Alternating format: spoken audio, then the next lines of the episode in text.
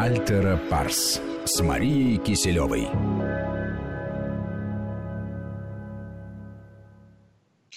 Девятнадцать часов восемь минут. Э, московское время. Мы приветствуем всех тех, кто слушает радиостанцию Вести ФМ. Ольга Подолян у микрофона. На прямой связи Мария Киселева, клинический психолог, доктор психологических наук. Здравствуйте. Добрый вечер.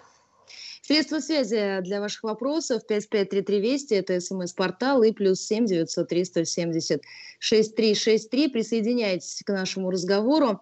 А, Марина, давайте начнем с того, что а, нам предстоит выход из режима самоизоляции. И, конечно, встают вопросы, с какими трудностями мы можем столкнуться. Я посмотрела данные любопытного опроса о том, что покупали россияне во время режима самоизоляции и до него. Многие признали, что спонтанно покупали большое количество еды и 6%, что завели собак.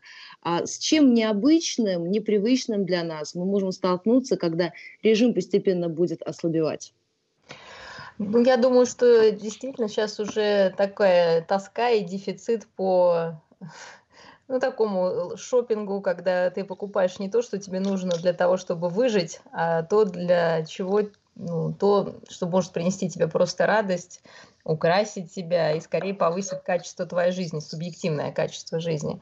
И, конечно, возможно, будет э, спрос на, и на какую-то одежду летнюю, потому что мы все вошли в сезон самоизоляции, в этот период самоизоляции, ну, когда еще были там в куртках, да, и в сапогах, и, в общем-то, к лету совсем не подготовились.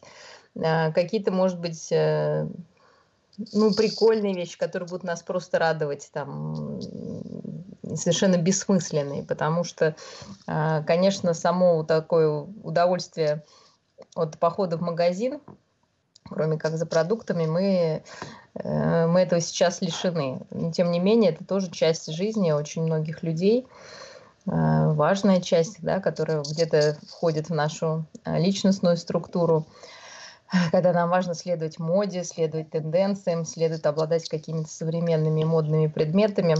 Э, и я думаю, что даже просто пойти в магазин что-то померить на себе, а не а, полагаясь там на авосе на таблицу размеров, что-то выбрать, а, будет приносить такое, наверное, забытое ощущение радости от простых вещей. Да, то, что раньше казалось э, скорее обыденностью, сейчас это станет таким вот вишенкой на торте в нашей жизни. Поэтому я думаю, все побегут обновляться, украшаться, тем более многие, может быть, за период изменятся в своей фигуре как в лучшую и худшую сторону. И поэтому ну, тут, знаете, выйдет мастерами практически карантинного спорта, судя по тому, как много времени свободного появилось, а люди еще массово закупились, а, там, кто тренажерами, гири, гантели, и теперь очень активно занимаются спортом дома. Так что кто-то выйдет с плюс пару килограммов, а кто-то выйдет, мне кажется, в прекрасной спортивной форме. То есть получается, что мы пойдем по вот этой мировой тенденции, как Китай, например, где там выстраивались очереди в люксовые магазины, как европейцы, когда открылись открылись торговые центры. Вот э, приходили сообщения о том, что был небывалый ажиотаж в Бельгии, где как, когда открылись торговые центры. Э, и неправы были те эксперты, которые говорили, что в режиме самоизоляции многие вдруг осознали, что покупали очень много лишнего, и что на самом деле пара джинсов, спортивный костюм, э, пижама – это все, что тебе нужно для того, чтобы как-то нормально и комфортно существовать. Не произойдет вот этой потребительской переоценки ценностей? Боюсь, что нет.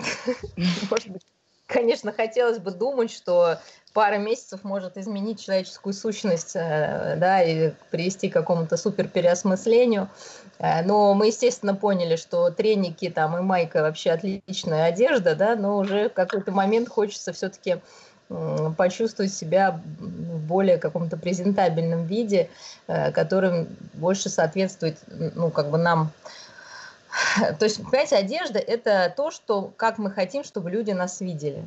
Да? Кто-то хочет, чтобы его видели деловым, кто-то хочет, чтобы его видели креативным, кто-то хочет, чтобы его видели необычным, кто-то хочет, чтобы его видели вот именно расслабленным, кто-то хочет показать, что ему вообще на все наплевать.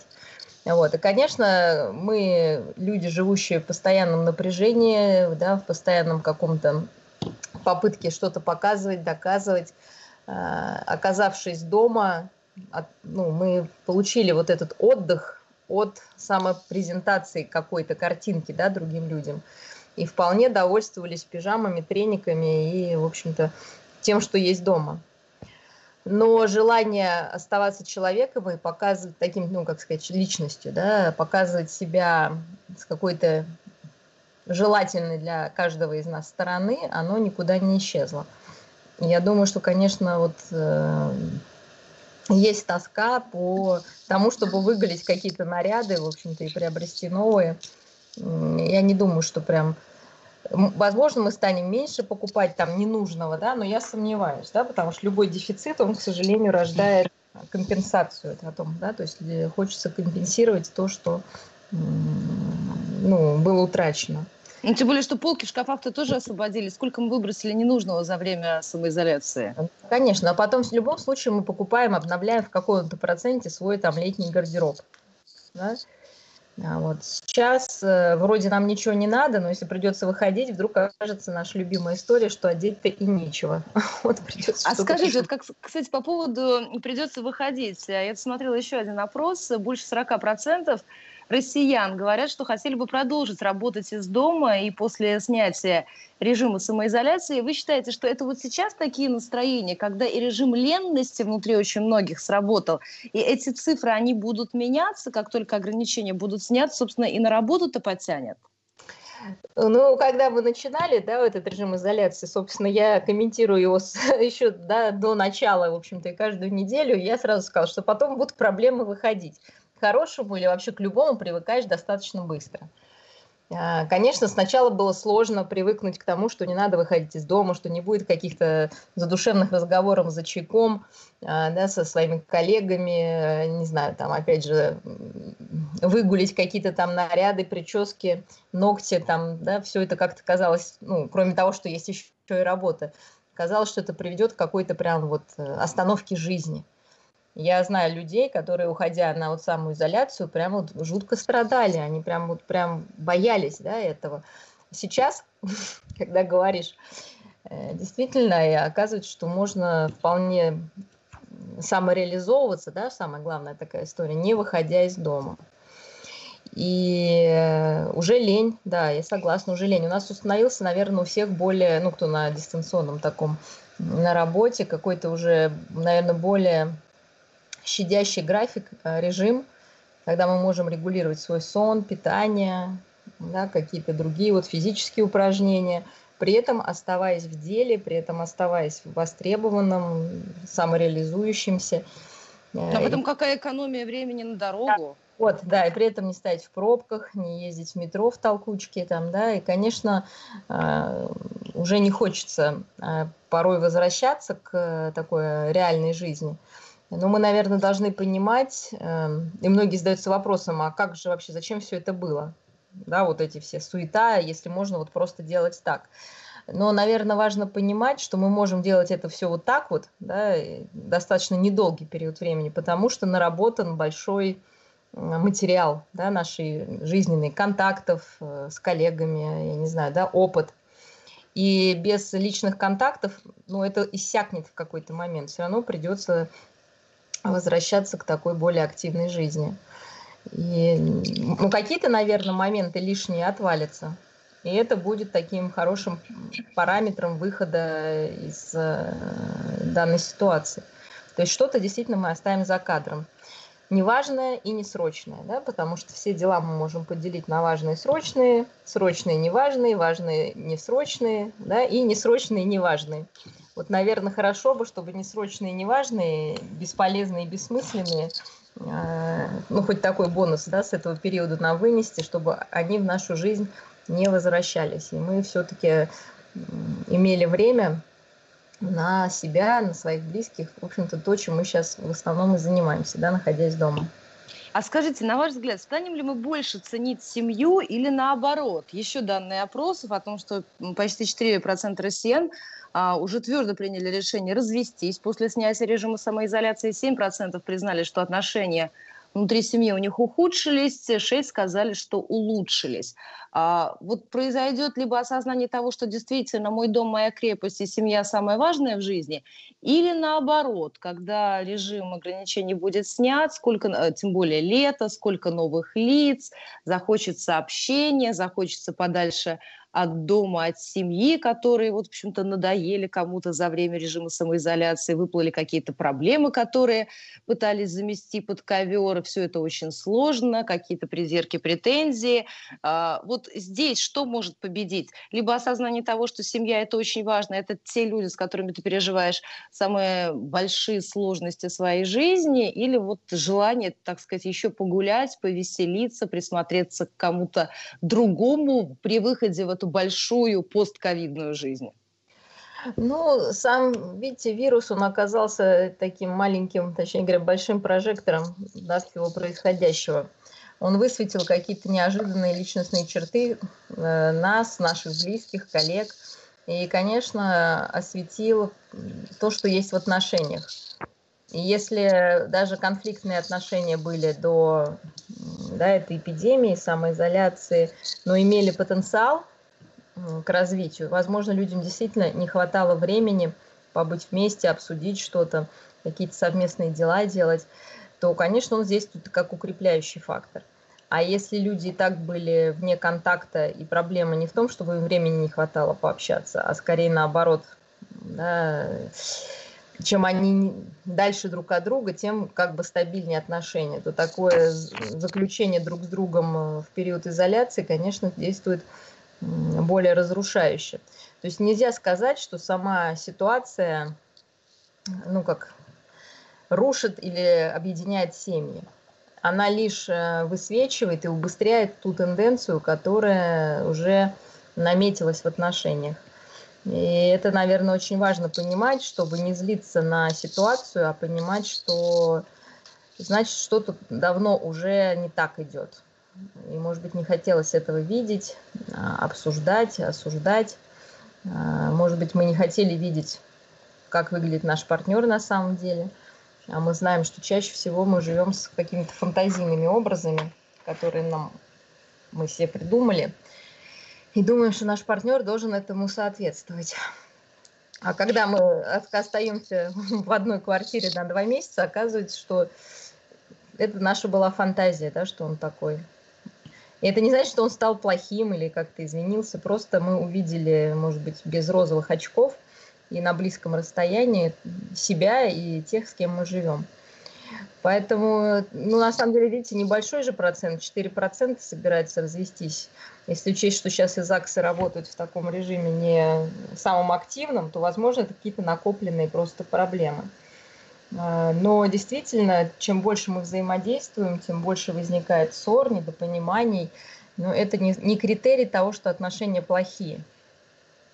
Это может быть как раз критерий того, что накоплены какие-то недомолвки, и сейчас есть время еще, или уже у кого-то начался какой-то период пересмотра отношений, выяснения каких-то обид, там, недосказанностей. И вполне это может подпитать а, брак, нежели разрушить его. Еще вас спрашивают по поводу детей, что можете порекомендовать. Взрослые могли выходить на улицу, дети гуляли на балконах, уже забыли, что такое лифт, а не только горки песочницы. Как быстро они адаптируются? Они адаптируются быстро. Проблем не будет. Понимаете, в норме человек к, к привычному образу жизни возвращается достаточно быстро. Я бы не стала сейчас здесь паниковать. Понятно, что те послабления, которые происходят сейчас, пока что ничего общего с нормальной жизнью не имеют. Да, все равно у нас э, все равно есть риск, да, все равно есть опасность, все равно нужно там соблюдать э, определенные меры, носить маску, перчатки. То есть нельзя сказать, что мы уже вернулись или прям вот возвращаемся к нормальной жизни. Пока что это просто этап ну, ограничений, другой немножечко, да, но тем не менее все равно мы живем в ограниченном пространстве. И по нему нельзя судить, в общем-то, как мы будем возвращаться, когда снимут все препоны. А, но то, что в норме люди к обычной жизни возвращаются достаточно быстро, это факт.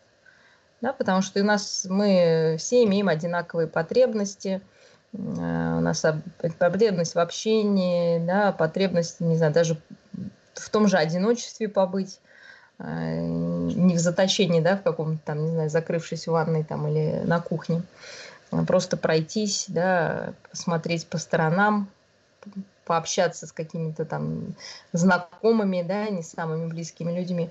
То есть эти потребности никуда не делись, и поэтому, когда все закончится, я уверена, что мы э, достаточно быстро вернемся. Главное, чтобы это время побыстрее наступило. Для этого нужно сейчас немножечко потерпеть всем, да, чтобы выдержать вот этот вот э, сдержанный такой период, искать в нем, стараться плюсы, да, и, в общем-то, с минусами просто мириться, да, или смиряться, потому что других вариантов у нас нету. Это интересно, почему считается, что мир прям изменится. Сколько эпидемий происходило в мире до э, настоящей, да, и испанка, и холера, и что угодно. И если и они были, может быть, даже более масштабные, да, в чем-то ну, по крайней мере, там и в смертности, да, и в возможностях медицинских, э, точнее говоря, в их отсутствии медицинских возможностей лечить. Но, тем не менее, человечество развивалось по пути больших путешествий, больших контактов, больших мероприятий. Поэтому говорить, что сейчас вот мы как-то изменимся и станем все, не знаю, аутистами-интровертами, я, ну, это невозможно просто. Конечно, будет какой-то переходный период, более тревожный, мнительный, да, они подольше будут, э, ну, как сказать, дома пытаться сидеть. Ну вот многие же, наверное, столкнутся с такой проблемой, со страхом выходить из дома, появляться в общественных местах, где вот этот риск заразиться коронавирусом. Вот что делать этим людям? Обращаться за помощью специалиста или пока на там, каких-то этапах, когда они будут вводиться, стараться самостоятельно преодолеть эти страхи и фобии? Ну, смотрите, люди у нас, естественно, все э, достаточно разные. Хотя у нас есть одна, ну, одни данные для всех, как задачки дано, да, у нас есть сейчас ситуация, да, что есть эпидемия. Но люди же реагируют и сейчас совершенно по-разному. Если мы зайдем там в интернет или куда-то, мы увидим э, достаточно агрессивное, но, к счастью, меньшинство, которое нарушает режим и называет масочники, там, я не знаю, как-то они еще там надели, эти самые рабы надели намордники, ну что-то вот такое, да, и с какой-то агрессивностью достаточно нападает на людей, которые вообще ничего не делают, а сидят дома. А, э, ну, да, вот, то есть есть вот сейчас такая категория, там, да, их где-то 8 там, процентов, да, ни много, ни мало, но они есть. В большинстве своем люди, конечно, соблюдают все правила, спокойно стараются к этому относиться. Но есть категория тоже где-то порядка 15%, кто очень тревожно относится. Да, то есть есть там порядка до 10% таких вот агрессивных, ну, назовем их пофигистов, да, а, борцов, в общем-то, с... То есть они видят, понимаете, ситуация тревожная, но они видят способ облегчить свое состояние эмоциональное вот в этой борьбе, в протесте, что меня это не коснется. Да? Если коснется, со мной ничего не случится. Есть процентов 15-25 тех, кто очень тревожно относится, которые чрезмерно, ну, вообще никуда не выходят, там, и, не знаю, опрыскивают с ног до головы дезинфекторами. Но в основном люди как бы достаточно лояльны. Ну, значит, ограничили. Ну, пропуск, сделаем пропуск. Да? В принципе, точно это не сложно, точно это не является какой-то угрозой или какой-то суперсложностью. И выходя из карантина, соответственно, люди тоже будут делиться на некоторые категории. Большинство спокойно к этому отнесется и незаметно вольется в обычную жизнь. Даже. А кто-то... А еще процентов 20-25, как вы говорите, для них это будет э, уже, опять же, плохим таким знаком, то, что даже по происшествии там 3-6 месяцев у них будет тревога не заразиться уже непонятно чем. То есть мы не говорим о ситуации, когда, там, не знаю, эпидемия будет где-то быть, да, на каком-то градусе, ну, на спаде, да, естественно, тогда люди, ну, могут еще бояться каких-то там вещей. Но когда она закончится, в норме через пару там, месяцев абсолютно вернуться, в общем-то, в нормальную жизнь. И если люди не вернутся через 3-6 месяцев к нормальной жизни и будут постоянно избегать э, мест людных, или наоборот навязчивые мысли у них будет там не заразиться, они будут продолжать мыть там все, обеззараживать, как если бы был этот вот, да, эпидемия, то мы можем говорить о развитии уже посттравматического стрессорного расстройства. И это, безусловно, требует вмешательства уже специалистов. А скажите, э, что делать тем, у кого вскрылись во время самоизоляции и переросли в открытые конфликты, сложные отношения с детьми-подростками, которые в иной ситуации тоже могли там хлопнуть дверью, уйти гулять, кататься на роликах или там к друзьям.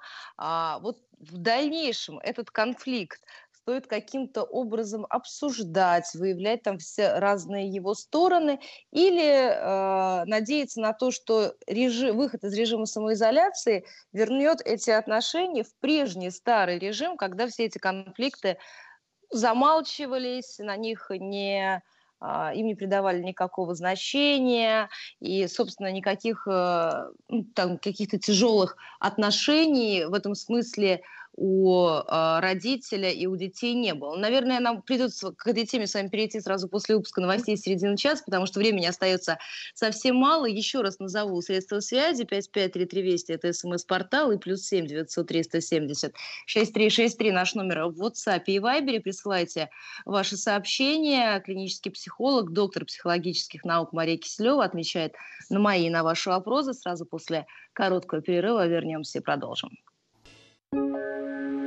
Альтера Парс с Марией Киселевой. 19.34 московское время. Мы возвращаемся в программу для ваших вопросов и комментариев. 553320 и плюс 7 900 370 6363. Мария Киселева на прямой связи со студией.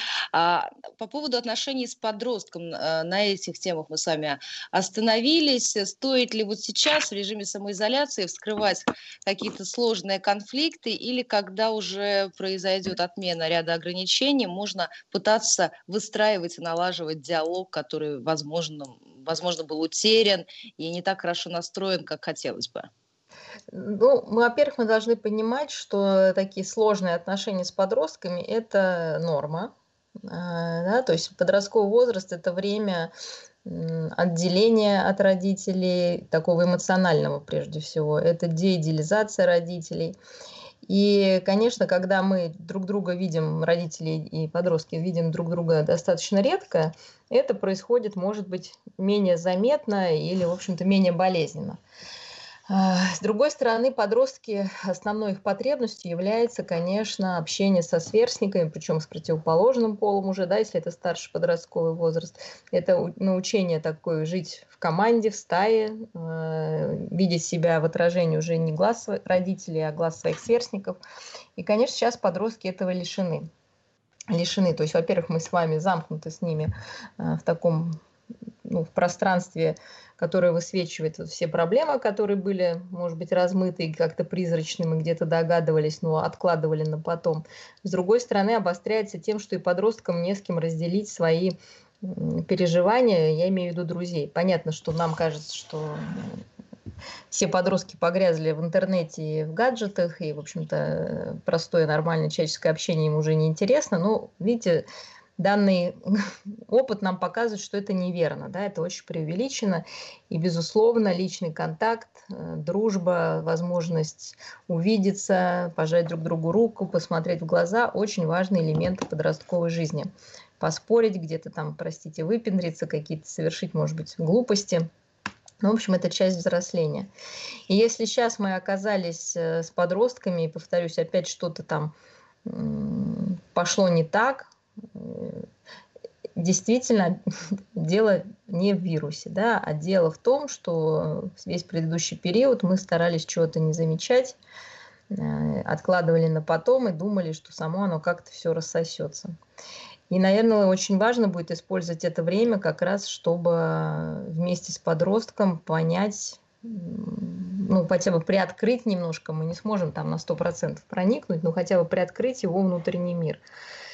И для этого очень важно отказаться от осуждения, от э, придирок, наверное, от какой-то излишней критики, а постараться, наоборот, знаете, как вплестись, ну, как мы говорим, вплестись в бред, да, к больным, а здесь вплестись вот в эту жизнь. Посмотреть, какие фильмы смотрит подросток, нам очень много это расскажет. При, обсудить эти фильмы. А, для этого не, не надо лезть к нему в душу, да, к нашему подростку родному, да, можно просто проективно спросить, а что, как ты думаешь, у этого главного героя, какие у него проблемы, как ему можно помочь. Да, то есть хорошее время, как то, что у нас есть просто физическое время с ним побыть.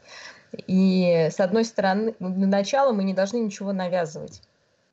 Потому что ошибка заключается наша в том, что мы в первую очередь пытаемся навязать то, что нам кажется важным и нужным. Давай, сынок или доченька, сделаем вот это. Давай, давай. Зачем ты это смотришь? Это все бред. Зачем ты в это играешь? Это все бред. Если мы вот это отвергаем и отрицаем в нашем да, сформирующемся человеке, то у него не возникнет желания нам ничего рассказывать и раскрывать. То есть как раз мы наоборот должны прийти и сказать, слушай, вот ты целый день играешь вот эту стрелялку, объясни мне, в чем суть, да? То есть мы наоборот должны войти в этот э, мир, да, попытаться очень бережно и осторожно войти, чтобы понять, что там происходит. Э, повторюсь, то же самое кино, то же самое обсуждение, возможно, поступков э, сверстников, вот, ну, наших э, близких подростков. В общем-то, все это нужно обсуждать. Потом уже, когда мы вошли и уделили внимание тому, что интересно подростку, мы можем уже тогда предложить что-то свое – да, есть же вот еще такой фильм интересный. Что ты думаешь об этом? Да? И тогда мы можем как-то контакт этот уже наладить. Но для начала нужно сдаться, да, вот полностью капитулироваться и, в общем-то, сказать, я сдаюсь, мне просто хочется понять, что, что тебе интересно и почему. Я искренне хочу э, в это вникнуть. И в таком случае, так как время сейчас освободилось действительно у многих, и в том числе учеба дистанционная, том числе работу дистанционно, хотя бы на, действительно на дорогу мы не тратим. Вот это время здорово было бы потратить на узнавание друг друга. Потому что, как, к сожалению, что в паре, вот вы говорите, что в детско-родительских отношениях, в какой-то момент мы начинаем утрачивать эту близость, утрачивать эту связь. Это не значит, что ее невозможно установить. Главное не опуститься ниже точки невозврата. А скажите, вот у нас еще вопрос есть один от слушателя. А что делать, если есть э, стремление к одиночеству? Сейчас это нормально? Конечно, нормально. Ну, все замкнуты, закрыты, да, то есть это время для... Можно использовать это время по-разному, да, можно использовать это время для того, чтобы с кем-то сближаться, да, но мы не можем сближаться даже с самым любимым человеком 24 часа в сутки. Вот, да, то есть в любом случае нужен передых. Это время может быть переоценки ценностей, потому что сколько лет мы с вами бежали, э, понятно, упал, проснулся, завтрак, работа, ужин, упал, да, вот, не, не обдумать. И все бегом, бегом, бегом. Все бегом. Мы сколько даже ну, на радио обсуждаем вот эти проблемы, когда у нас нет времени подумать, а зачем, а почему, а что для меня важно, а как это будет выглядеть через 10 лет? И куда я приду через 10 лет? Туда ли куда действительно мне нужно? Или это просто какой-то уже путь, ну просто рельсы туда кто-то проложил, и я на них еду, а мне вообще в другую сторону. Поэтому побыть сейчас в одиночестве, мне кажется, это очень такая естественная, правильная потребность, потому что кроме того, чтобы наладить отношения с миром, с женой, с мужем, с ребенком, подростком, там, с друзьями, важно наладить отношения с собой. И есть сейчас передышка, вообще переосмыслить, да, но, может быть, это, наверное, самое сложное и самое лучшее, что можно вынести из этого времени самоизоляции, это переосмысление именно себя, да, себя как человека, как личности, своей роли, своих желаний, своих целей, мечтаний, возможно, оценки предыдущего опыта. И, в общем-то, это очень хорошо, если такое желание возникает, оно не пугает, и люди пытаются остаться в этом одиночестве. Даже порой, может быть, там не для того, чтобы себя изучить, а просто чтобы ну, отдохнуть и остановиться, да, и, может быть, просто почитать или там, заняться каким-то любимым, ничтожным как бы, как бы делом, но очень важным для перезарядки, да. А скажите, а вот с чем, с чем вы связываете то, что я просто общаюсь э, дистанционно с своими знакомыми и друзьями, они говорят, что они впали в такое состояние, когда не читать, не смотреть. У многих были там списки того, что я хочу прочитать, когда будет свободное время, или посмотреть, или вот там сериал, вышел второй или третий сезон, который я бы хотела продолжить. А сейчас вроде время есть, а желания нет. Это что такое? Это какие-то э, первые звоночки депрессии или с чем это можно связать? Нет, это просто первое, это просто описание человека, потому что когда, то есть мы с вами все живем, и нам кажется, что когда-то будут идеальные условия, чтобы что-то сделать, да, что вопрос там не в нас, не в наших внутренних каких-то проблемах, да, а во внешних обстоятельствах. То есть это тот самый понедельник, с которого мы собирались э, ну, начать новую жизнь. Да, то есть проблемы не... Вот смотрите, мы все, нам казалось, что вся проблема в том, что не хватает времени, да, тут вам бац и говорите, вот вам время, ребята, вперед. И тут ты понимаешь, что, а может, не так и хотелось, и вообще это, не, это было не об этом. Я бы не стала этого пугаться, я бы как раз задумалась, да, а что действительно важно – что действительно важно. Понятно, что хотелось бы посмотреть там и откладываем, и кажется, что идеальная жизнь это когда ты там в кресле качалки, ну я не знаю, для кого-то, да, и ты смотришь там какой-то сериал там или на диванчике там, да, читаешь какую-то книгу, и вот когда я буду там свободен и богат, да, я этим займусь. Сейчас тебе сказали, ну вот у тебя есть время, там, может, ты не богат, там, но, по крайней мере, свободен. Ну, займись любимым делом. А выходит, что это и не самое любимое дело. И тогда мы обращаемся к себе. Потому что действительно у нас очень много претензий у большинства к э, обстоятельствам. Вот. Но когда эти обстоятельства вдруг становятся, опять же, вроде как благоприятными, опять что-то происходит не так, опять мы недовольны. И тогда это уже во внутреннем плане какие-то вещи. Ну, и нужно сесть, подумать, что это. Потому что вот даже та же пресловутая прокрастинация, да, какие-то, не знаю, там откладывание дел. Ну, конечно, да, мы ленивы, там, конечно, у нас организм работает по методике там, да, сохранения энергии и максимальной ее нитраты. Но, тем не менее, думаю, каждый понимает, что если что-то вы действительно хотите и это нужно, ну, каким-то образом вы это получаете, да. Вот.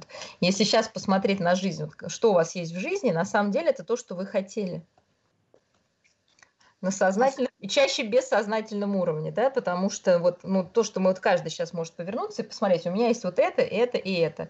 На самом деле это то, что вам комфортно, да, потому что сложно себе против воли получить какое-то дискомфортное состояние. Значит, вам по каким-то причинам это комфортно, и вы стремились именно к этому.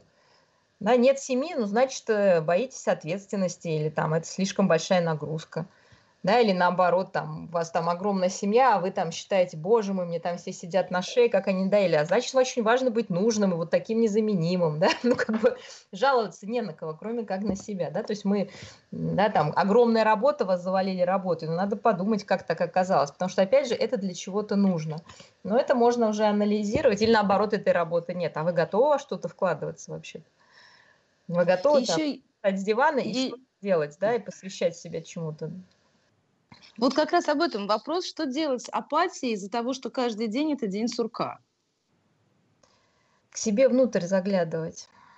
Да? Конечно, можно писать план. Я могу дать поверхностные советы. Да? Нужно написать план, а, маленькими шагами к этому двигаться, да, есть такая методика, да, можно там, вот мы сейчас э, уже 55 раз рассказываем, да, нарисовать круг жизненного баланса, разделив там на 8 частей, посмотреть, на какие сферы вы хотите, чтобы были представлены в вашей жизни, чтобы э, потом не было как сказать, обидно и больно, что время потрачено не зря. Но это все поверхностная история.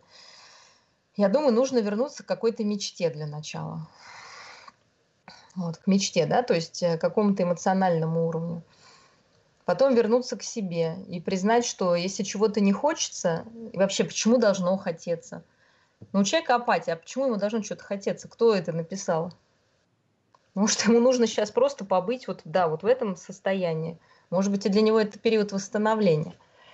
То есть нужно честно себе ответить, мне это комфортно, вот эта апатия, да, и ничего не делание. Возможно, да, значит, так надо, да, для чего-то. А, а если некомфортно, тогда мы говорим, мне это некомфортно, а что будет комфортно? Чтобы я что-то делал, делал что, да, и мы двигаемся дальше. Но это всегда очень откровенный разговор с собой. Потому что методик разных много, но, сами знаете, они не работают, да? Сами по себе, конечно. Сами по себе, да, то есть э, заставить кого-то что-то сделать без желания – это нереально, да. Потом сама вот эта идея, что жизнь – это просто одно удовольствие, и нужно делать только то, что интересно. Вы понимаете, да, что удовольствие и интерес – это находится на уровне, ну, такой, знаете, как э, ждать у моря погоды. Сегодня мне вдруг интересно это, а, то есть интерес и удовольствие – это нестабильная история они очень быстро меняются. И бежать за ними в разные стороны – это не то. И настоящее удовольствие мы получаем, когда мы вкладываемся, да, когда мы немножко страдаем, когда мы тратим усилия. Когда мы видим результат, мы получаем самое большое удовольствие. Когда мы понимаем, что мы в чем-то компетентны, что это того стоило. Да, то есть легкого не может быть пути. И мне кажется, это такое, может быть, понимание, что ни у кого в жизни нет легкого пути, у каждого самого успешного, счастливого человека бывают периоды апатии, не знаю, неуспеха, каких-то там недоразумений. Вот, просто важно задавать себе, наверное, вопрос, да, и не грязнуть в этом. Если действительно у вас там тройка такая, нет никаких интересов, ничего не радует, нет аппетита, э, бессонница, я не знаю, там, да, или наоборот, сон 24 часа в сутки, но уже идут какие-то физиологические изменения, ну, конечно, тогда это депрессия, надо обращаться к врачу. Но ну, если это... про, про бессонницу спрашивали, что, казалось бы, так много времени, а спать совсем не могу. Ну, либо уже выспались, да, все-таки, понимаете, тоже разные потребности во сне. Я думаю, что в начале, когда все выходили, ну, кто-то по привычке вскакивал, а кто-то наоборот, да, от счастья там спал целыми днями, да, в, какой-то итог, сейчас вот уже месяц прошел, да, больше, мы вернулись к своему, если не нужно вставать по работе, там даже дистанционной, да, мы вернулись в свое какое-то биологическое состояние. Мы понимаем, во сколько надо лечь, да, во сколько нужно встать, чтобы все успеть. Вот, возможно, у человека маленькая потребность во сне, такие тоже есть люди, да. Но если это реально бессонница, то есть спать хочется, да, но вы не можете, то с чем это может быть связано? Возможно, мало физической нагрузки, свежего воздуха, да, может быть, действительно тревога какая-то там, ну, это не обязательно связано с болезнью, может, каким-то с финансовым состоянием, просто каким-то будущим, там, да, неопределенностью. Вот, поэтому опять же, если это вот именно бессонница в классическом варианте, ну что делать? Надо думать, как с ней бороться, но уже можно там овец, конечно, считать, можно вот себе дать физической нагрузки, можно там балкончик пошире открыть, чтобы свежий воздух прибыл, да, там, ну, э, разные, да, физиологические воздействия. Но, возможно, действительно, это уже какая-то врачебная помощь нужна. Мы тоже ее не исключаем. И это не стыдно, не обидно, просто, ну, в разных ситуациях людям нужна разная помощь в том числе и психологическое, и психиатрическое. В общем-то, это ну, ну так вот устроено, да.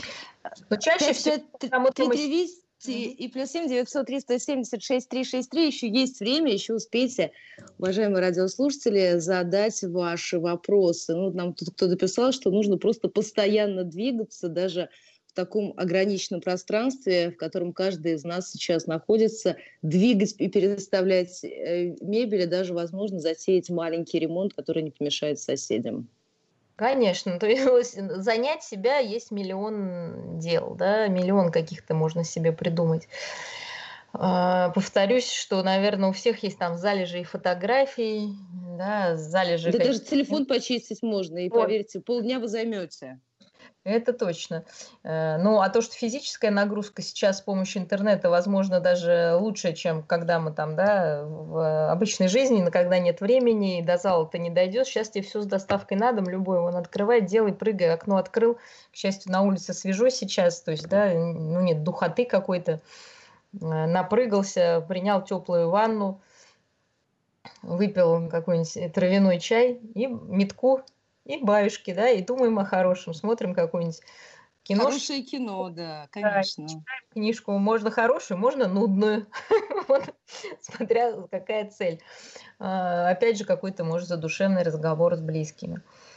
Еще есть вопрос, если наметил для себя новые цели, что делать со старыми? Просто зачеркнуть или отложить на потом?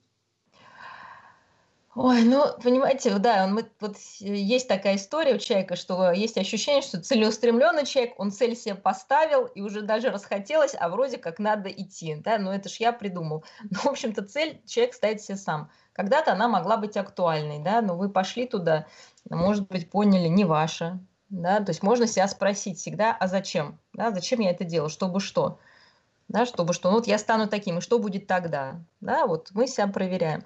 В какой-то момент может казаться, что усилия не стоят этой цели, да, тогда можно, ну, если сразу сложно вообще ее выбросить, а иногда это действительно сложно для целеустремленных людей, то человек, соответственно, может ее, ну, как бы сделать для себя вид, там, что я отложу, давайте попробуем вот это, да. Но если вы уже точно понимаете, что это не ваше, я бы просто отказывалась, чтобы это не висело, да, каким-то мертвым грузом, иначе вы будете постоянно возвращаться к этой истории, да, и растрачиваться. Нет ничего страшного, что от какой-то цели человек отказывается. Я думаю, что если возьмете историю любого успешного человека, там были неудачи и цели, которые не достигались, но просто мы, не, как сказать, не сдаемся, нос не вешаем, ставим новые цели и к ним двигаемся. Оцениваем их на каждом этапе. Большую цель надо разделить на маленькие, да, чтобы оценивать результативность с одной стороны, а с другой стороны, мне все еще это надо. Да, мы задаем вопрос, чтобы что, опять же. Потому что у нас же много очень ложных целей. Что говорить?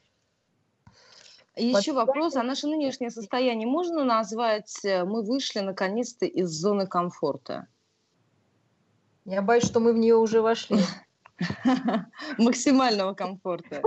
Мы вышли из, из зоны комфорта, привычки, да, зона комфорта это привычка, да, там первые две недели. А сейчас, мне кажется, мы вошли как раз в, ну, большинство, конечно, не все, повторюсь, но большинство, к сожалению, вошли уже, или к счастью, в какой-то такой, понимаете, ну, в гомеостаз опять, то есть у нас все устраивает, да, мы уравновесились. Мы понимаем наш режим, понимаем, что мы делаем, что нас не устраивает, куда нам стремиться, о чем мы будем ворчать, если что, а, да, вот на кого будем пенять, да, то есть мы опять уже уравновесились. Вот. А следующая будет фаза, мы будем опять выходить. Я думаю, что это неплохо да, для человека, вот эти испытания. Особенно для нас, людей уже воспитанных вне дефицита любого – да, теперь у нас даже дефицит выйти на улицу. Мы за это готовы бороться. То есть это нас мобилизует там, да, я не имею в виду бороться с кем-то, а вот удерживать, да, вот это удерживать, да, что надо вот выдержать, надо посидеть, надо вот так вот. Надо себя занять, надо себя заставить. И не потому, что тебе сказали, а потому что тебе это надо. Понимаете, потому что мы в большинстве своем пытаемся жить, что это кому-то надо. На самом деле никому ничего от нас не надо. И да, спрашивают это... вас по поводу э, самолюбия, по поводу амбициозности. Все это тоже на время отложить? Я думаю, что сейчас э, как раз время самого самолюбия, амбициозности. Представляете, каким можно выйти обновленным через э, из карантина. Можно выйти красивым, похудевшим, освоившим новые знания. Мне кажется, это как раз очень амбициозно либо выйти там разжирневшим тюфяком, понимаете, расстроенным, потерявшим цели, либо выйти новым человеком. И все скажут, вау, ну разве это не амбициозно? Мне кажется, такую цель себе можно поставить. У нас две минутки остается. Вы знаете, еще один аспект хотела с вами успеть обсудить. Он касается отношений с, дру... отношений с друзьями и знакомыми, потому что это тоже вот там мое наблюдение. Многие стали говорить, что вот именно режим самоизоляции показал, кто тебе, что называется, друг, а кто просто приятель, с которым было приятно встретиться пятницу вечером и там, обсудить какие-то последние новости, погоду и планы а, на отпуск. Вот это действительно тоже можно назвать таким определенным тестом на дружбу. Ну, конечно. То есть мы, мы сейчас встряхнули, да, представьте, что у нас вот была колба, да, на ней там лежали много разноцветных, ну, знаете, как вот э, бывает такая переворачиваешь, да, там как сни, такой сни, иногда снег сыпется, а иногда такие разноцветные блестяшки. Да, сейчас вот мы ее взяли, потрясли и перевернули, да, и новый осадок будет. Все ляжет сейчас совершенно в другой последовательности, с новым узором. И, конечно, какие-то люди станут ближе, там, вы, может, ими восхититесь, как они, там, не знаю, активно участвуют в этом мероприятии. Кто-то, наоборот, спрятался, испугался неожиданно, да, для вас. Кто-то обвиняет, кто-то, наоборот, там, тревожится чрезмерно. То есть любая кризисная ситуация, она человека не меняет, э, да, в прямом смысле, она просто подсвечивает те качества, которые в спокойной жизни не всегда видны. И, опять же, это критерий для нас подходит нам человек, не подходит. Расстраиваться не стоит, наоборот, может быть, сказать спасибо, что это произошло сейчас, да, нежели там, когда вся жизнь уже прошла. Вот это обидно, да. А сейчас просто вы смотрите, ну, ну значит так. Будут другие люди, другие друзья, может быть, более близкие. Спасибо вам большое за этот разговор. Для тех, кто не успел послушать программу в прямом эфире, найдется и в архиве радиостанции Вести ФМ. Альтера Парс.